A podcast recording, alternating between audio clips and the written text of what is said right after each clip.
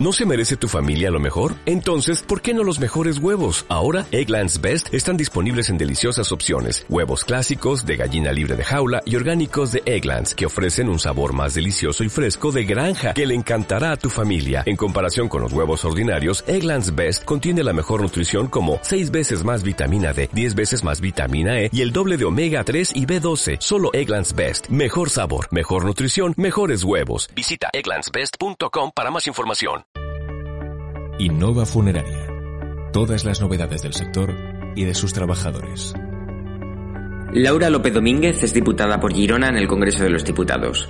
Forma parte de En Común Podem y del grupo parlamentario de Unidas Podemos.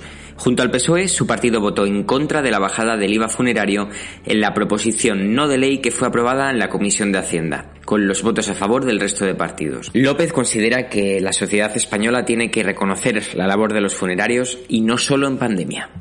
Creo que somos una sociedad en la que no nos permitimos hablar de la muerte, no somos conscientes de la muerte y aparte de esto sería otro debate, ¿no? que nos lleva pues a comportarnos con ciertas conductas que creo que no son buenas para nosotros, pero tiene esta consecuencia, que es todo lo que son temas relacionados con la muerte no entran dentro del debate público y no entran pues tampoco, como le comentaba, la situación de, los trabajadores uh, y los trabajadores de, este sector. Todos, pues como usted comentaba al principio, hemos tenido um, la disgustiva ocasión de tener que asistir a un entierro y hemos visto pues que llueva, nieva mmm, o hace un sol de justicia y ahí están los trabajadores pues con todo el respeto acompañando a los familiares y, y, dando el servicio necesario.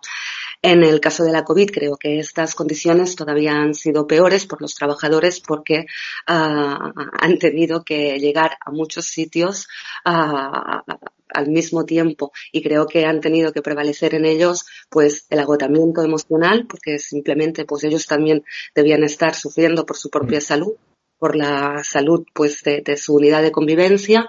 Quizá ellos mismos pues han, han, han tenido un deceso en, en, su alrededor y esto lo han tenido que, que llevar con un aumento del trabajo y con, con, un dolor distinto de las personas a quien se les ha, fallecido un, un, allegado. Prestar el reconocimiento no solo durante las dificultades uh, que se han sufrido por las personas trabajadoras durante el periodo de COVID, sino que creo que tendríamos que alargar este reconocimiento en general um, a todo el servicio que se da también en condiciones de, de, no pandemia y que creo que es un reconocimiento que, que no se hace lo bastante. En 2017, Unidas Podemos votó a favor de bajar el IVA funerario. Esta vez han votado en contra. La diputada nos explica el cambio. No es un cambio de, de opinión. Las políticas, como le he dicho, tienen que dar respuesta a las necesidades de las personas. Las necesidades de las personas no, no son ajenas a la sociedad en la que vivimos y en el tiempo en el que vivimos. Lo que, en, lo que en un momento se puede plantear como algo, um, bueno, pues como un parche, ¿no? Que digamos, bueno, pues no es nuestra primera opción, como parche puede estar bien, en, en, otro momento, pues consideramos uh, que ya le digo que hablar de esto está impidiendo que se hable de lo que es verdad, por lo que no es tanto un cambio de opinión, sino una incisión en nuestra reivindicación de servicios públicos y de no jugar a centrar el debate donde no toca, porque en este momento el debate que toca es asegurar que todas las personas puedan tener acceso a los servicios. Y la mejor manera es que el servicio sea público. Mm, situar el debate en la reducción del IVA es marear la perdiz. Desde Podemos tampoco piensan que la bajada del IVA en pro de homologarse con el resto de Europa sea una excusa. Además, piensan que todo esto concentra un debate que debería ser otro. Puede, si entramos en el plano internacional y, y la gestión del IVA, uh, depende de la perspectiva como que lo miras. Claro, yo mm, ya te he dicho que creo que es una jugada ¿no? de poner el énfasis en la bajada del IVA, porque mientras estamos hablando de esto, no estamos hablando de, de, lo otro. Y simplemente, pues si uno quiere tener argumentos para defender lo que quiera defender, los argumentos los van a encontrar.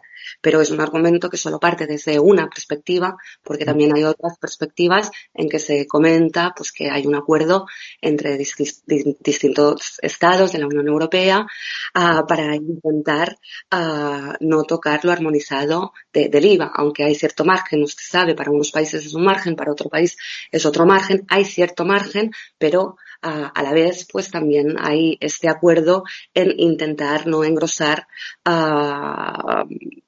más a los IVA reducidos.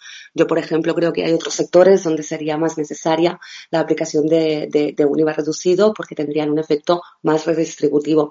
En este caso, mm, ya le digo que creo que simplemente es despistar la atención pública del debate de verdad, que es porque todavía a día de hoy pues no tenemos de manera generalizada una gestión pública de los servicios funerarios y si mientras hablamos de IVA y de reducción de impuestos pues no hablamos de lo que de verdad importa a las personas, que es asegurarte que cuando llega ese momento puedes acceder sin, sin problema a, a este servicio, porque por mucho que se reduzca el IVA, si el precio del servicio es muy elevado, mmm, vas a acabar pagando más como persona que paga un entierro. Luego de la reducción del IVA, yo ya le digo que simplemente situar el debate donde no toca para despistar de lo que verdad importa. ¿Cómo aseguramos que todas las personas tengan de manera igualitaria y redistributiva acceso al servicio? La reducción del IVA no tendría que ir acompañada necesariamente de una reducción de precios. Y es por esto, es confundir, es confundir a las personas. Las duras declaraciones del ministro Garzón, también de Unidas Podemos, y la inclusión en el BOE del apartado en el que se controlaba los precios de las funerarias a nivel estatal, en opinión de Laura, no son medidas para criminalizar al sector, sino más bien medidas de prevención. El objetivo no era dar una imagen de un sector, sí. sino es la prevención.